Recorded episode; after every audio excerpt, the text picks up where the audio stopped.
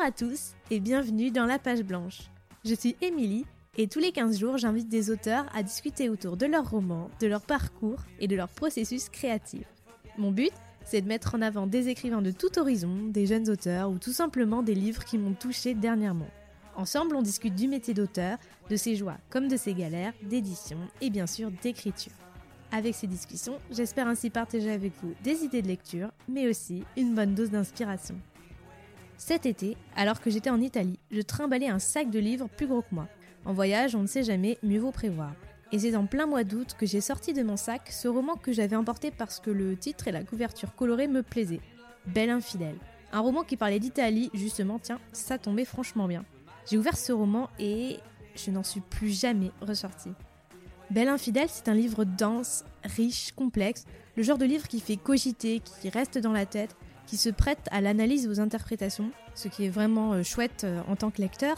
Des bons romans, il y en a plein, et heureusement, mais une vraie bonne fiction, ce n'est pas si courant finalement. Et une bonne histoire, aussi prenante qu'exigeante, ça fait juste du bien. Alors aujourd'hui, je suis ravie et fière de pouvoir vous partager ce roman et surtout de vous présenter son auteur, Roman Lafort.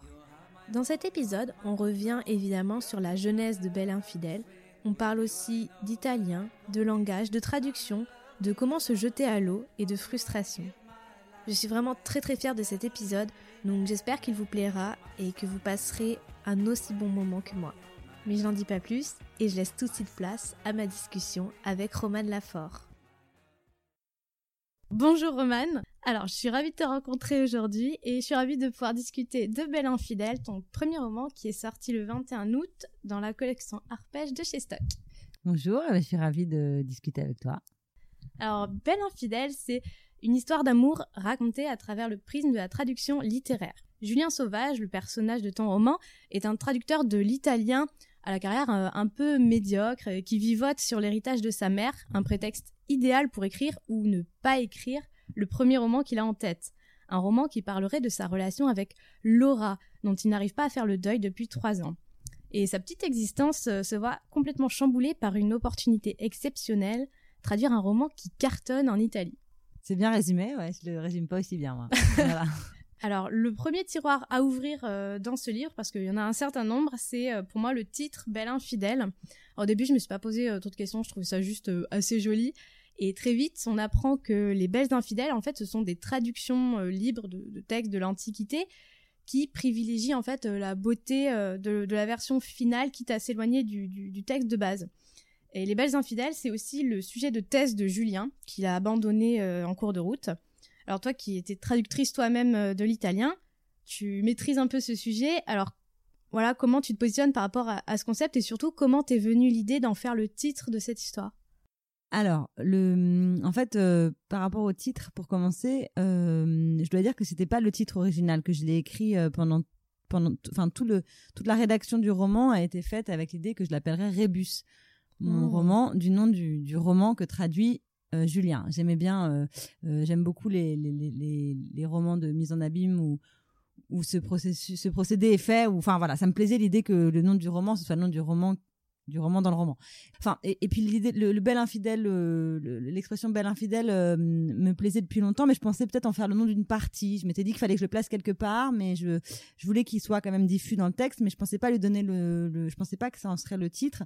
Et très rapidement, quand je l'ai fait lire, euh, après mon premier jet, quand je l'ai fait lire à mes très proches, en fait à ma mère et à mon conjoint, ils ont tous les deux, ils m'ont tous les deux dit, pourquoi tu l'appelles pas Belle Infidèle? Mais ils savaient pas que ça avait été un, titre qui, me trottait dans la tête, mais comme je le présentais déjà dans le livre, que ça, ça faisait déjà l'objet d'une réflexion un peu tissée à travers le texte, ils ont tous les deux eu cette idée. Je leur ai dit, mais c'est fou parce que c'était justement j'avais pensé. Donc ça, donc voilà, c'était pas, euh, c'était pas exactement l'idée de base, mais euh, mais en fait, euh, en fait, c'est c'est c'est c'est c'est c'est quand même un concept qui était à l'origine de l'écriture du roman parce que j'ai été traductrice et j'ai souvent été confrontée au problème de la fidélité en traduction.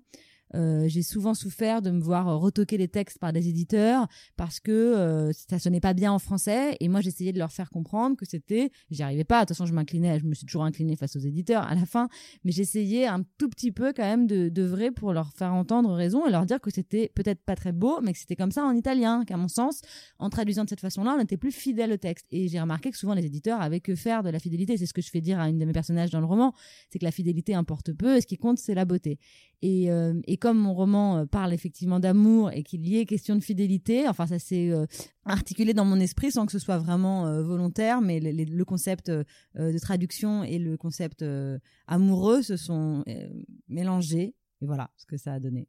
Oui, et euh, le, le, roman montre bien le, ce paradoxe de la traduction avec euh, d'un côté c'est un travail euh, de, d'orfèvre et de précision, il faut être le plus précis, trouver le mot juste, l'expression adéquate, avec cette impression qu'on n'a pas trop le droit à l'erreur. Et dans le roman on voit bien ça quand Julien fait corriger la première version de, de, de son texte et où il y a plein de choses qui vont pas et qu'il faut, faut tout revoir. Et moi ça m'a rappelé quand je passais des heures sur des versions à me casser la tête à savoir qu'est-ce qu'a voulu dire l'auteur, quel est le mot juste. Et en même temps euh, donc ce travail de précision et aussi euh, de, de, chercher ce qui est le plus beau dans la langue traduite. Mais à, ce rythme-là, des fois, on s'en sort pas. Alors, est-ce que c'est une question de, compromis, la traduction? Ouais, je pense que c'est vraiment une question de compromis. C'est très bien dit. Je pense qu'il y a un travail d'orfèvre, mais qu'il y a aussi beaucoup de beaucoup de, de, grosses œuvres qui est fait un peu la va-vite pour euh, enfin, je pense que cet idéal que je décris dans le roman, mais qui est un peu idéalisé justement, parce que, à mon avis, il correspond pas forcément à la réalité du travail de traducteur. Euh, il, est, souvent cet idéal, il est souvent perverti justement pour des pour des pour des motifs commerciaux, pour des pour des raisons euh, assez triviales. Et donc, on, effectivement, on n'hésite pas à sabrer certaines subtilités pour pour rendre un aspect lisse. On appelle ça lisser la traduction. Donc oui, il y a beaucoup de compromis, mais cependant, il y a des moments que j'ai essayé de qui existe vraiment et que j'ai essayé de faire figurer dans le roman, où euh, l'évidence d'un mot s'impose à l'esprit du traducteur. C'est-à-dire qu'on tâtonne, il y a plein de phrases qu'on traduit d'une façon qui n'est pas forcément très satisfaisante et qui resteront insatisfaisantes jusqu'au bout. Mais parfois, il y a des formules ou des mots pour lesquels il n'y a aucune ambiguïté. Une fois qu'on a trouvé le mot qu'il fallait, on est sûr, ça fait clic, c'est vraiment les, pièces d'impulse. Et là, on, sait qu'elles bougeront pas et on sait que l'éditeur les soulignera pas. C'est-à-dire que moi, ça m'est arrivé de rendre des trades où je savais qu'on allait me reprocher plein de trucs, c'était bancal et tout. Mais certaines phrases, j'en étais tellement sûr que, que, que j'ai pas douté une seule seconde. Et effectivement, ces phrases sont jamais retoquées. Il y a, parfois 1% du texte, en tout cas, qui a une espèce de traduction, comment dire, euh, objective, euh, universelle et incontestable. Et ces moments-là sont vraiment très très beaux à vivre quand on est traducteur, quand on trouve le mot juste en fait.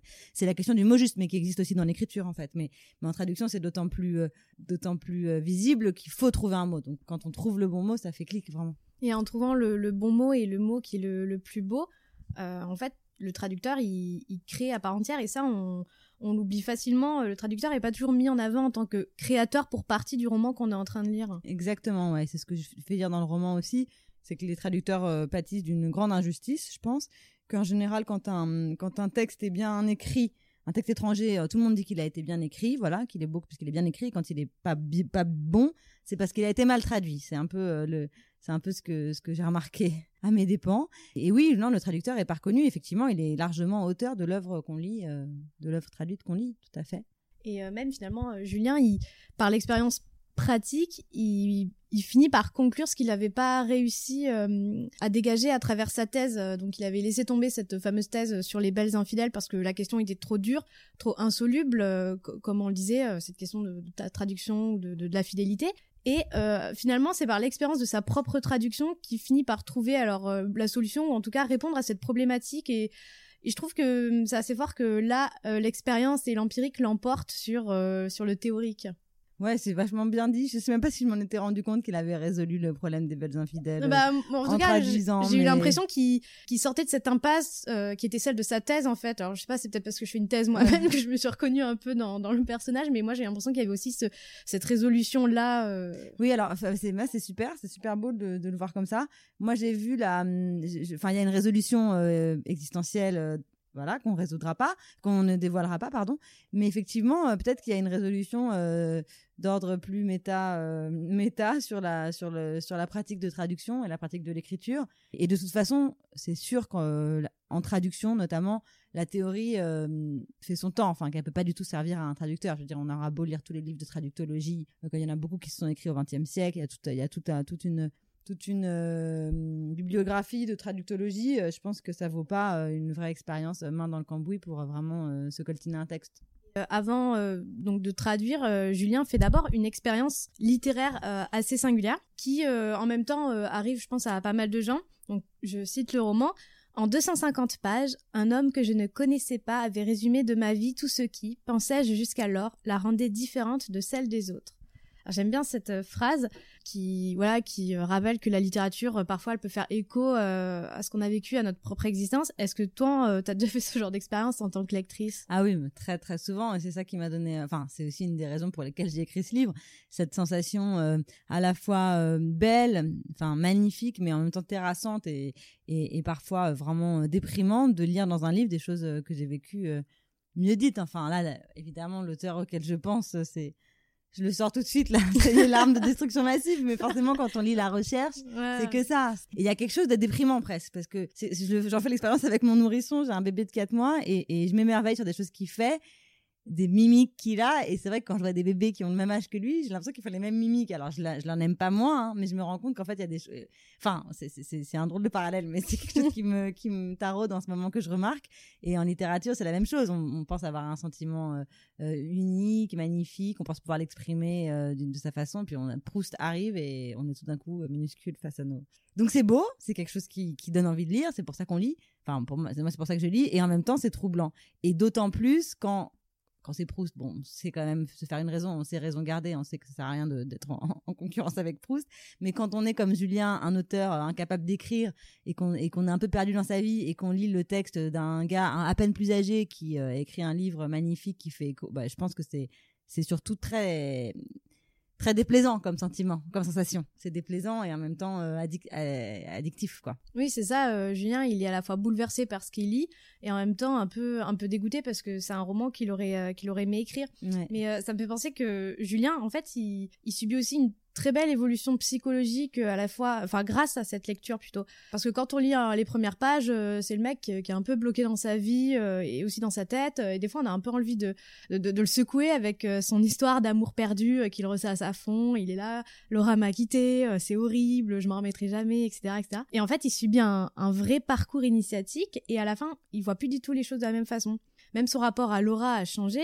Et, et j'ai trouvé que sa nouvelle vision était très mature et ça fait du bien d'avoir un personnage masculin qui peut autant se remettre en question et, notamment dans ses relations. Enfin, ça, c'est vraiment chouette. Je sais pas si c'est très réaliste, mais oui, euh, bien sûr, je voulais. Euh, enfin, il partait de, il partait vraiment de très bas. Je pense mm. que je l'ai pas euh, loupé et j'ai été assez cruel. Enfin, beaucoup de gens m'ont dit ce que tu me mm. dis là, qu'on avait envie de le secouer et et ça me plaisait, voilà, de le faire partir de très bas, mais en même temps, je, je l'aurais pas abandonné sur le bas côté. J'avais vraiment envie de le faire progresser. Enfin, je voyais vraiment un parcours initiatique. Mm. Enfin, c'est vraiment comme ça que je l'ai je l'ai toujours vu euh, comme ça, comme un, parcours ascendant euh, et duquel il sortirait transformé. Ah, et ça passe effectivement par un, ça passe comme tu disais effectivement par par la traduction et par la réécriture de sa propre vie et sans doute après par l'écriture de son roman parce que j'imagine qu'à la fin de mon roman il va finalement écrire le sien.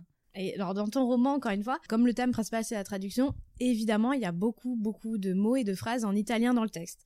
Alors la plupart sont traduites, euh, mais pas toutes, ou en tout cas pas complètement.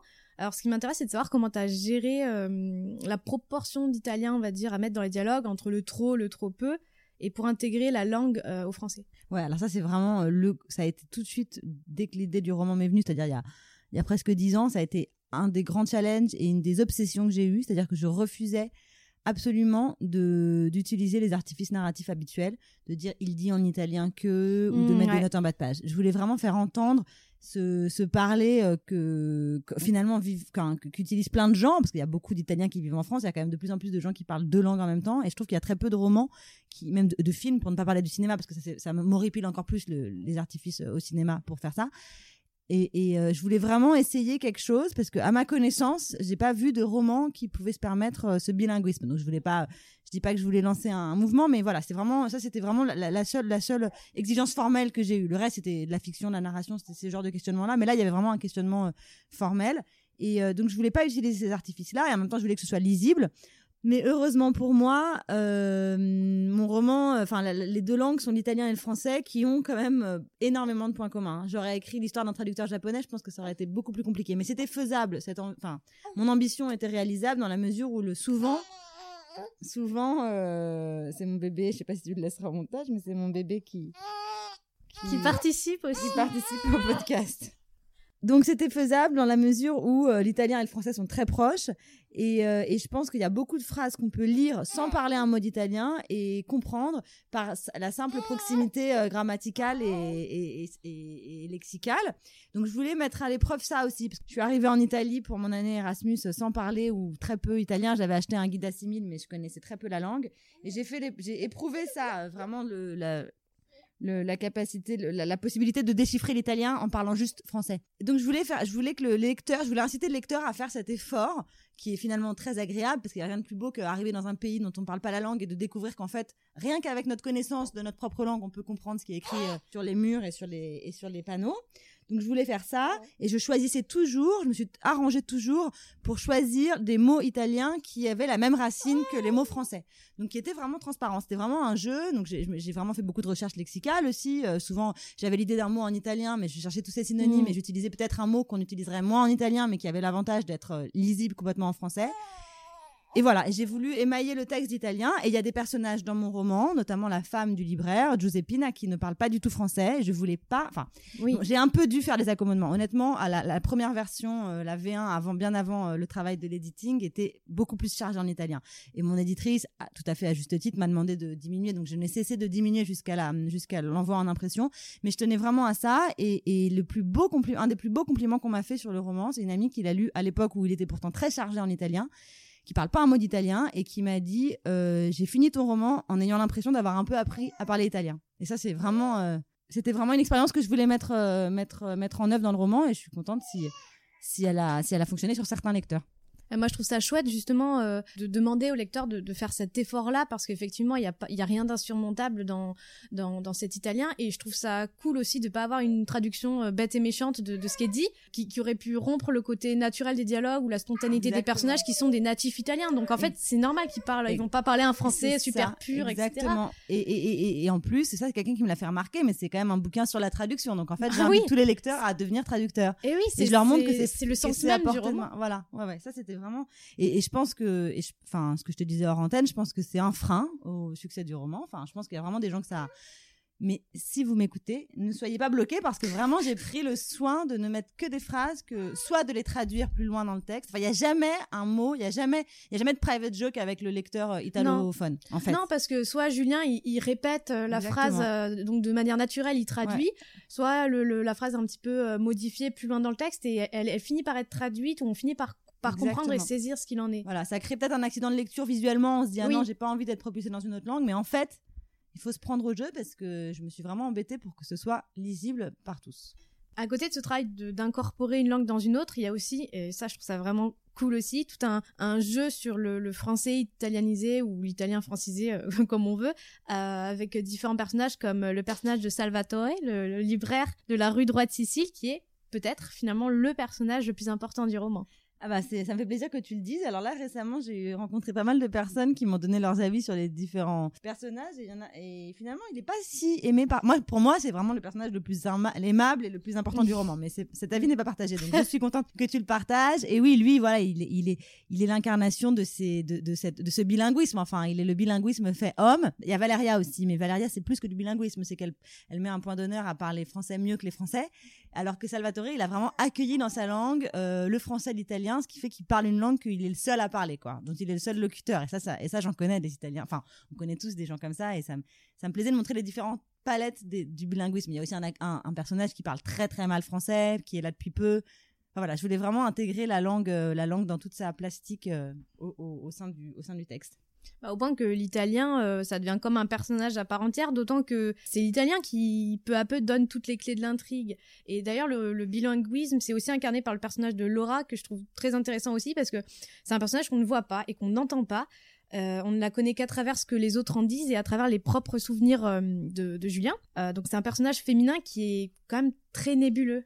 Ouais, tout à fait. Elle, elle s'écrit vraiment en creux, c'est l'absente. Enfin, il y a elle et puis il y a la mère de Julien qui est morte. Il y en a une qui est morte il y en a une qui est partie. Mais je pense que le deuil, euh, le deuil amoureux et le vrai deuil ont quand même beaucoup de choses en commun. Ils sont difficilement décelables du point de vue de la, enfin difficilement distinct.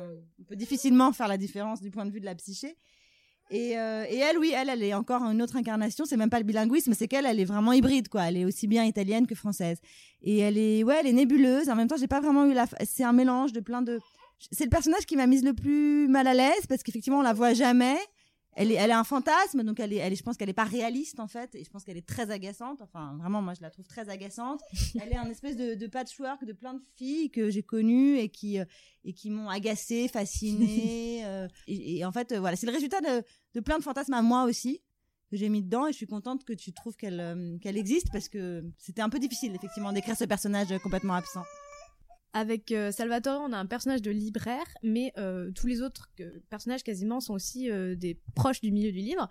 Et c'est là où j'ai un peu le, deuxième tiroir à ouvrir pour moi, qui est celui du milieu littéraire et de l'édition. Parce que Belle Infidèle, ça parle de hum, la création littéraire dans son ensemble et du cadre dans lequel s'inscrit cette création. Et c'est pour ça que le roman est vraiment très réflexif et à plusieurs niveaux. Et ça, j'ai beaucoup aimé. Euh, c'est un truc qu'on trouve beaucoup au cinéma, ça, le, la, ça. la réflexivité, les films qui parlent de films, de, l'envers du décor, de, la création, etc. Pour ce genre de, Ouais, c'est vraiment trop intéressant. Et dans Belle Infidèle, on est plongé dans ces coulisses justement du, milieu littéraire. On est dans le bureau d'une grande éditrice où on voit tous les rapports de hiérarchie qui, qui se jouent entre les personnes. On assiste au processus de correction, etc. Alors le monde littéraire, clairement, c'est un entre-soi et on le voit bien dans le roman. Mais je trouve que tu portes aussi un regard un peu ironique et drôle sur cet univers. Bah, c'est gentil, merci. Ouais, ça c'était vraiment important pour moi de, de le raconter parce que vraiment je l'ai éprouvé. Enfin, j'ai vécu, euh, les, j'ai eu les mêmes sueurs froides que Julien quand j'ai apporté ma traduction. Bon, j'ai eu la chance de travailler avec des éditrices qui n'avaient rien à voir avec euh, la redoutable éditrice de mon roman, mais je les ai connues par d'autres biais, mais j'ai jamais eu à traduire pour elle en tout cas. Et, euh, et ça m'amusait beaucoup. Enfin, c'est ce que tu dis. J'adore les, j'adore les films réflexifs, j'adore les mises en abîme, j'adore les films qui parlent de films. C'est vrai qu'en littérature ça se voit moins, mais euh, ça se voit quand même. J'adore les romans américains qui parlent d'écrivains. Et, euh, et, je voulais montrer les coulisses. Et donc ça me plaisait de désacraliser tout ça aussi, parce que je pense que il y a beaucoup de mes lecteurs qui ne connaissent pas ces coulisses-là, et j'avais envie de leur montrer qu'il y avait pas il y avait rien à envier. Pas qu'on a toujours tendance un peu à, idéaliser ces coulisses-là, et, et en fait c'est souvent un peu enfin ce qui s'y joue, c'est toujours un peu à l'image de la nature humaine, mais ça peut être assez grotesque et un peu risible et en même temps euh, délicieusement euh, sympathique. Enfin voilà, je voulais montrer tout ça. On a même une euh, la soirée de lancement d'un premier roman et ça, ça je trouve ça savoureux parce qu'en plus là on est au mois de septembre, c'est le mois par excellence des sorties littéraires, des, des, soirées de lancement en tout genre. Et cette scène dans le roman, elle est, elle est drôle parce que ça fait un peu relativiser. On voit bien le décalage entre le côté événementiel et un peu marketing du truc et euh, la réalité. Ouais, alors la réalité qui est que souvent il y a très peu de gens qui y assistent et qu'on vend très peu de bouquins et que c'est chiant. D'ailleurs, demain je, je, fais mon propre lancement et, et j'ai conscience que j'impose à, à mes amis et aux lecteurs qui voudront venir une expérience un peu chiante, mais c'est un passage obligé. Et quand on a écrit un bouquin, on est content de pouvoir le faire. Mais c'est vrai que les soirées en librairie, euh, je trouvais que c'était vraiment. Un... Je pensais pas forcément l'insérer dans mon roman. Puis au fur et à mesure de la lecture, euh, quand, euh, de l'écriture, pardon, quand j'écrivais Belle infidèle, il m'est arrivé de participer à une soirée et je me suis dit tiens, il faut vraiment que je, il faut vraiment. Parfois, je vivais des choses et je me disais ça, il faut vraiment que je le mette dans mon roman, quoi. Et voilà, je trouvais que raconter un roman sur l'édition sans faire un une soirée en librairie, c'était louper un, un, élément clé de ce microcosme. Et euh, en plus de cette thématique donc du milieu littéraire, il y a un autre mouvement réflexif dans Belle Infidèle qui est donc la succession de mises en abîme. C'est le roman, dans le roman, dans le roman, dans le roman. Ouais, exactement. Ouais. Et, je m'y perds parfois, je m'y, je m'y, suis perdue et j'ai perdu beaucoup de, beaucoup de, de, de, de cheveux. C'est une mise en abîme, de mise en abîme, de mise en abîme. Au départ, c'était pas volontaire. Au départ, il y avait qu'une seule mise en abîme que je voulais faire, c'était que je voulais que mon traducteur traduise un livre de moi-même, je me suis mise à, inventer. Enfin, je pense que j'aime beaucoup le, méta en fait, et que je pense que j'écrirai mm. toujours des trucs de méta. C'est plus fort que moi, quoi. Oui, parce que Julien donc traduit Rébus, mais dans Rébus, euh, donc Rébus nous est raconté de manière indirecte par la lecture qu'il en fait. Mais dans Rébus, il y a un personnage qui trouve un manuscrit dont on nous raconte l'histoire, etc., etc. Ce que je trouve encore plus intéressant et même peut-être plus vertigineux, c'est que à cette mise en abîme, qui est un mouvement, disons, vertical, on plonge toujours plus dans les romans, s'ajoute un processus de superposition des récits, un peu comme un fondu enchaîné au cinéma, puisque Julien, quand il lit euh, le bouquin, il voit des parallèles avec sa vie, il se replonge aussi dans son propre passé entre Rome et Paris. Donc comment est née un peu cette structure euh, de, de récits enchâssés et en même temps superposés, qui est quand même euh, pas facile. Bah ça a été né à la suite de beaucoup de, je te disais beaucoup d'heures passées devant mon ordinateur à m'arracher les cheveux. en fait, ça c'est pareil, c'était un peu organique, ça s'est un peu imposé de soi. Je voulais encore une fois éviter les artifices, donc je voulais qu'on ait l'histoire de Rébus, en même temps Rébus en italien. Donc comment faire pour raconter l'histoire au mm. lecteur, étant donné qu'il n'est pas encore traduit? Je voulais vraiment qu'on soit dans la tête de Julien, qu'on avance en même temps que lui. Donc pour connaître Rébus, il faut qu'on ait euh, qu'on ait son ressenti de lecteur et de traducteur. Il fallait que que je rende à l'écrit l'effet d'une lecture en fait. Il fallait qu'on voit l'appropriation. Le, Qu'est-ce que t'en penses, mon bébé? Il fallait qu'on... En plus, il commence à s'énerver. Il fallait rendre à l'écrit ce qui se passe quand on lit, donc on n'est pas en train d'écrire. Enfin, c'était vraiment... Euh, même là, au micro, je pense que c'est incompréhensible ce que je dis. Mais c'était effectivement un vrai, euh, un vrai défi euh, technique d'imbriquer tout ça et d'utiliser à chaque fois des tons différents pour pas trop s'y perdre, quoi. Sans, encore une fois, user trop des italiques, des, des, guillemets, des, mm. des, des, changements typographiques. Je voulais que ce soit aussi vraiment au cœur du texte, que la façon d'écrire, j'ai dû trouver un style différent. Il fallait que je trouve un style pour Rébus un style pour la traduction de Rébus, un style pour les pensées de, Julien. Et c'est bien, ça m'a poussé dans mes retranchements, mais c'était euh, pas facile. c'est bien que tu parles des aspects un peu techniques, euh, parce que ça me permet de glisser un peu du roman à l'écriture. Est-ce que tu pourrais un peu nous raconter ton parcours, ta trajectoire en tant qu'écrivain? Donc Belle Fidèle, c'est ton premier roman. Est-ce que c'est le premier texte que tu as écrit? Comment, comment il est né, tout ça? Alors, c'est très, j'ai toujours voulu écrire, je pense, euh, mais j'ai très peu écrit. J'ai beaucoup, j'ai beaucoup rêvé d'écrire comme mon personnage. J'ai écrit quelques je pense que j'ai eu un déclic quand même à 20 ans quand je suis partie faire un Erasmus à Rome et c'est quand j'étais à Rome que j'ai écrit ma première nouvelle que, qui est à ce jour euh, inachevée et je pense le restera. je pense que l'apprentissage de l'italien paradoxalement presque m'a m'a poussé à écrire en français, m'a donné envie d'écrire dans ma propre langue. Donc à mon retour d'Italie, j'ai écrit euh, quelques nouvelles par-ci par-là, mais enfin pas non plus un, chiffre astronomique. J'ai dû en écrire cinq, mais j'ai eu très vite l'idée du roman Belle infidèle. Bon, le, le, le c'était vraiment protozoaire. Hein. Très vite, je me suis dit qu'il fallait que j'écrive le roman, mais mais mais je le faisais pas du tout. J'en étais vraiment à, à des années-lumière et je mais il était toujours dans ma tête. Je le vivais en fait un peu chaque année qui passait, je l'enrichissais de mes propres expériences. Au départ, je pensais écrire l'histoire d'un traducteur euh, qui était pas qui traduisait pas de l'italien. Je me disais du suédois. Enfin, j'avais des drôles d'idées. Et en fait, au fur et à mesure que les années passaient, que je n'écrivais pas mon roman, j'ai vraiment rapproché ma trajectoire de celle de mon personnage principal. Et, euh, et en fait, j'ai vécu, j'ai l'impression, ça, ça semble un peu perché de dire ça, mais j'ai l'impression d'avoir vécu pour lui, en fait, aussi pour enrichir mon roman de ce que j'avais, de ce que je traversais. Et quand c'était, et quand j'ai finalement, je pense, quand j'ai vécu assez de choses, pour pouvoir le raconter, je me suis mise à écrire le roman euh, très rapidement. J'avais fait des essais euh, dans les années précédentes. J'avais commencé un premier jet d'une cinquantaine de pages, mais très différent, écrit à la troisième personne du singulier. Mais pareil, je pense qu'il était encore trop distant. Il a fallu vraiment que j'accepte d'être Julien Sauvage moi-même, de, vraiment de me traduire, euh, de me traduire en homme et de me traduire sous les traits de Julien Sauvage. Il a fallu que j'accepte ça pour vraiment l'écrire d'une traite. Et là, c'est vraiment devenu un marathon.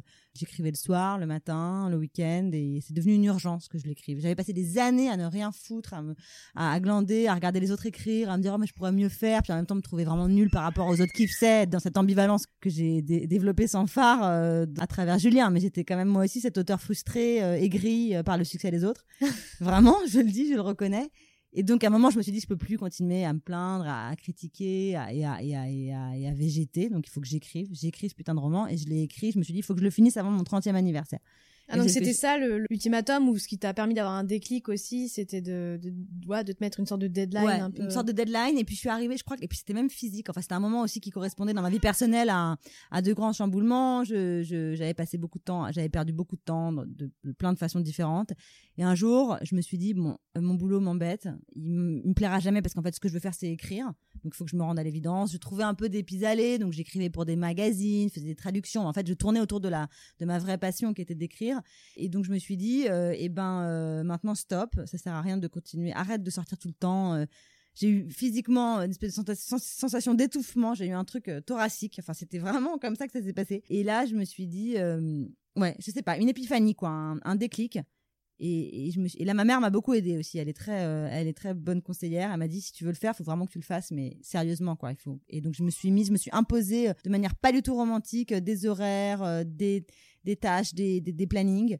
Et le but, effectivement, la deadline, c'était mon anniversaire. Et ça a été très bénéfique. Enfin, ça a marché, quoi, de me tenir à cette discipline. Voilà, c'est vraiment le maître mot, c'était la discipline.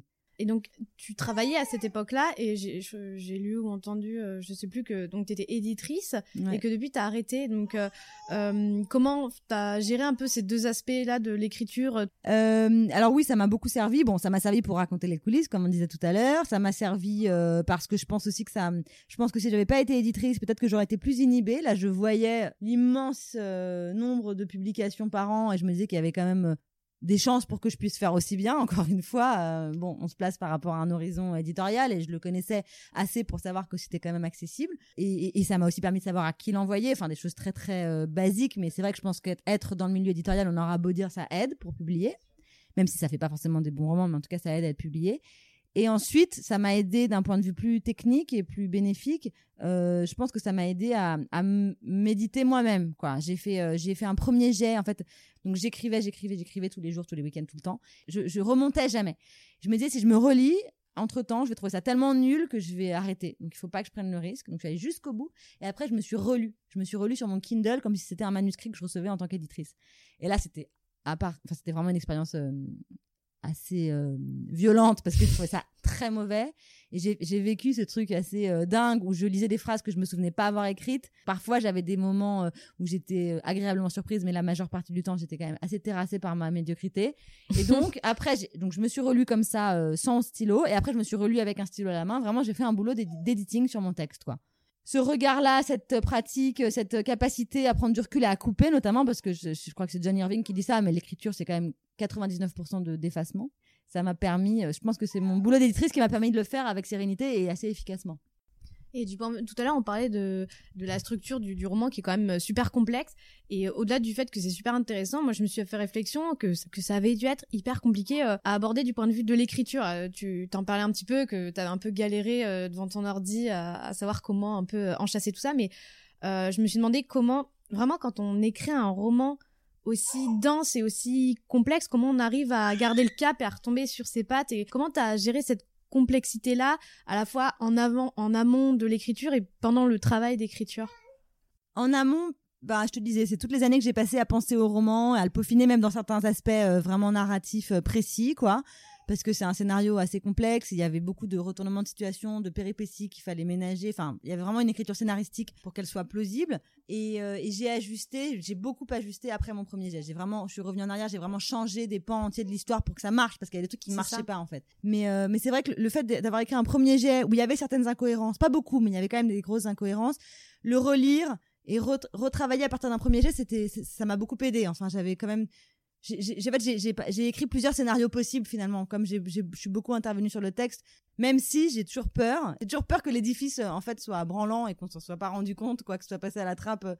J'ai toujours peur que quelqu'un revienne me voir et qu'il me dise attends mais ça marche pas là, ton personnage euh, il peut pas faire ci ou ça. Donc c'était euh, vraiment du boulot et ça, et s'est surtout intensifié pendant les phases de réécriture ça je me suis beaucoup enregistrée sur mon dictaphone parce que ça, me fatigue. Parfois, ça allait tellement vite. Fallait que je réfléchisse vite. Fallait que je trouve des solutions. C'était tellement compliqué que en écrivant, j'avais peur de perdre le fil de ma pensée. Donc, je m'enregistrais. Je faisais des, petits, des petits, des petits audios que j'appelais euh, le problème de Valéria, par exemple. S'il y avait un truc avec Valéria qui était vraiment qui m'a donné du fil à retordre. Donc, je parlais à moi-même en me disant bon alors, Valéria fait ci, donc elle rencontre machin, donc truc. Et c'était voilà, comme ça, j'ai un peu dénoué. Mais mon, mec dit toujours un truc très juste. Alors, je crois qu'il l'a emprunté à un réalisateur, mais je sais plus lequel. Faudrait je demande qui dit que créer, c'est résoudre des problèmes. Et en fait, j'ai vraiment résolu des problèmes. J'espère euh, finalement avoir tout résolu, mais j'ai vraiment l'impression d'avoir passé l'écriture du roman à résoudre des problèmes. Et à chaque fois que j'en avais résolu un, c'était comme des cheveux emmêlés, quoi. On, défait un nœud, mais en fait, le nœud, il, il se déplace plus bas, quoi. J'avais l'impression vraiment que c'était à peine j'avais résolu un problème qu'il y en avait un autre qui surgissait. C'était assez déprimant, ça, parfois.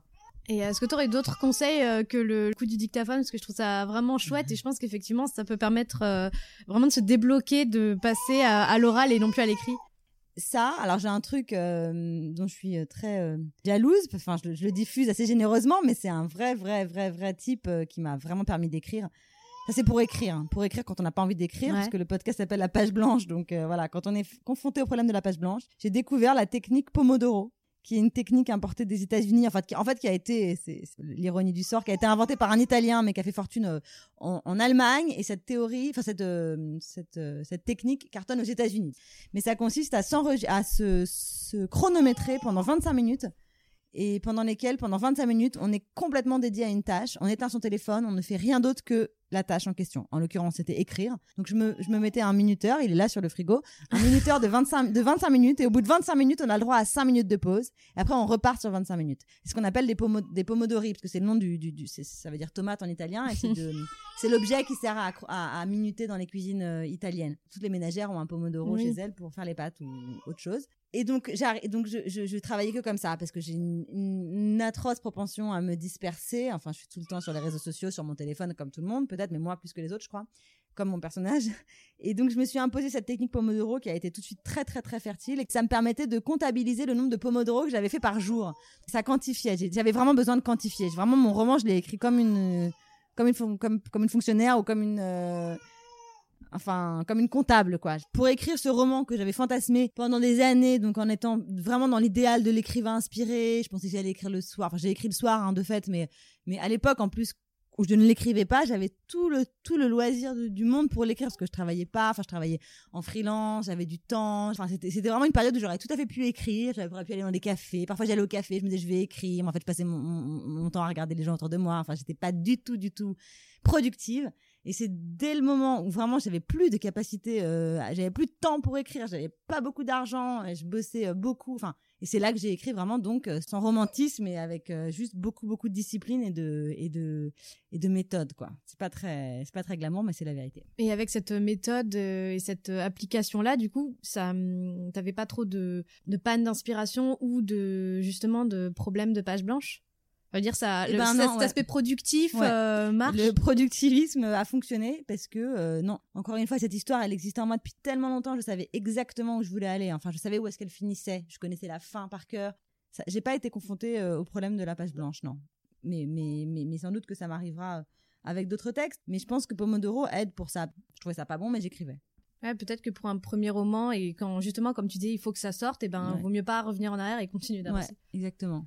Bon, en, en tout cas, comme on a évacué cette question de la page blanche, qui est en général la dernière question Ouais. euh, de mon podcast, euh, j'aimerais qu'on revienne un petit peu sur euh, le, la publication du roman et euh, sur les réseaux sociaux, parce que tout à l'heure, tu me disais que tu avais découvert Instagram il y a pas longtemps. Ouais. Alors, que, voilà, qu'est-ce que ça t'apporte Instagram et voilà, comment tu as découvert un peu ce, ce milieu-là? Ben, c'est grâce à mon éditrice Caroline Laurent qui m'a incité vraiment à me mettre sur à me à m'inscrire sur Instagram. J'ai beaucoup beaucoup fréquenté Facebook, j'en parle énormément dans mon Oui, roman. Oui, C'est Facebook, et, euh, oui, c'est vrai que Facebook un a un, de- un rôle euh, Ouais, prépondérant dans le livre parce que euh, Julien euh, utilise beaucoup Facebook et il fait ses petites recherches. Ouais, euh, voilà. Ce qui est très très drôle d'ailleurs parce qu'on on se retrouve, je pense qu'on a tous fait ça, de chercher des sûr. personnes euh, par contact interposé. Enfin, c'est très très drôle. Et c'est vrai que maintenant, dans la réalité, on utilise plus euh, Instagram. Je euh, découvre ça, je découvre que Facebook c'est un truc de ringard. Donc je me dis qu'en fait mon roman il est déjà ringard parce qu'en fait il n'y a pas du tout d'instinct. C'est pas forcément regard parce que cette, euh, ce truc de chercher des personnes, euh, ce qu'ils sont devenus ou ce qu'ils sont en train de faire, des personnes qu'on connaît pas, je pense que Facebook, ça reste euh, l'idéal pour ça. Bien sûr, pour le Euh. stalker que Julien est et que nous sommes tous euh, un peu. Euh, mais j'ai découvert Instagram après. Mais je regrette maintenant, mais c'est pas grave. Il sera dans le prochain. Mais c'est vrai qu'il y a des choses d'Instagram qui sont vraiment géniales à raconter dans des romans, quoi. Donc j'étais un peu réticente au début, puis en fait, euh, maintenant ça y est, je suis tout le temps dessus. Bon, c'est parce que mon bouquin est sorti aussi et que je dois dire que je bénéficie euh, d'une superbe euh, réception sur Instagram. On en parlait tout à l'heure. Euh, Je me sens vraiment euh, chanceuse parce que j'ai des, lectrices euh, comme toi euh, qui a fait une super belle chronique, mais d'autres aussi qui font des font des, des, des, commentaires et des critiques vraiment étoffées. Elles ont la place de dire tout ce qu'elles ont éprouvé à la lecture du roman. Ça laisse de la place à l'analyse. Enfin, je pense que c'est vraiment le renouveau de la critique littéraire et, et je suis ravie d'avoir cette opportunité là, enfin de de pouvoir être lue par les gens qui vont sur Instagram. Donc c'est bien et puis ça en dit beaucoup sur notre temps aussi. Je trouve que Instagram c'est assez c'est assez vertigineux et un peu flippant aussi de voir que c'est quand même une communauté de, gens qui se regardent les uns les autres. C'est quand même euh, très euh, narcissique, quoi. Euh, J'en fais partie, hein, mais ça m'interroge pas mal sur la société contemporaine. Donc je suis contente de le découvrir parce que je voulais pas y aller par réticence bête. Et en fait, je pense que c'est important de voir, de voir ce qui fait tourner le monde aujourd'hui. Donc voilà, merci Instagram. bah écoute, merci à toi et j'espère que le, le, roman aura encore un, un beau succès sur Instagram et, et ailleurs d'ailleurs, parce qu'il n'y a, a, pas que sur Instagram. Donc bah merci à toi de m'avoir accordé ce moment pour ce podcast. C'était un plaisir. J'espère que mon bébé n'a pas trop brouillé l'enregistrement. non, pas il a participé, il a participé à, sa, sa, sa, juste, échelle, juste de ces quatre mois presque. Merci Émilie, c'était un plaisir d'échanger avec toi. Si vous avez aimé cet épisode, n'oubliez pas de vous abonner au podcast depuis votre plateforme d'écoute. Vous pouvez parler de cet épisode autour de vous, le partager sur les réseaux sociaux et si vous utilisez Apple Podcast, pensez à me laisser une note et encore mieux un petit commentaire. Ça ne prend que quelques secondes et ça m'aide énormément. Vous pouvez retrouver Roman sur son compte Instagram, je laisserai le lien direct de son compte dans les notes du podcast. Merci à tous d'avoir écouté cet épisode. Je vous dis à très bientôt, dans deux semaines, pour un nouvel épisode de La Page Blanche.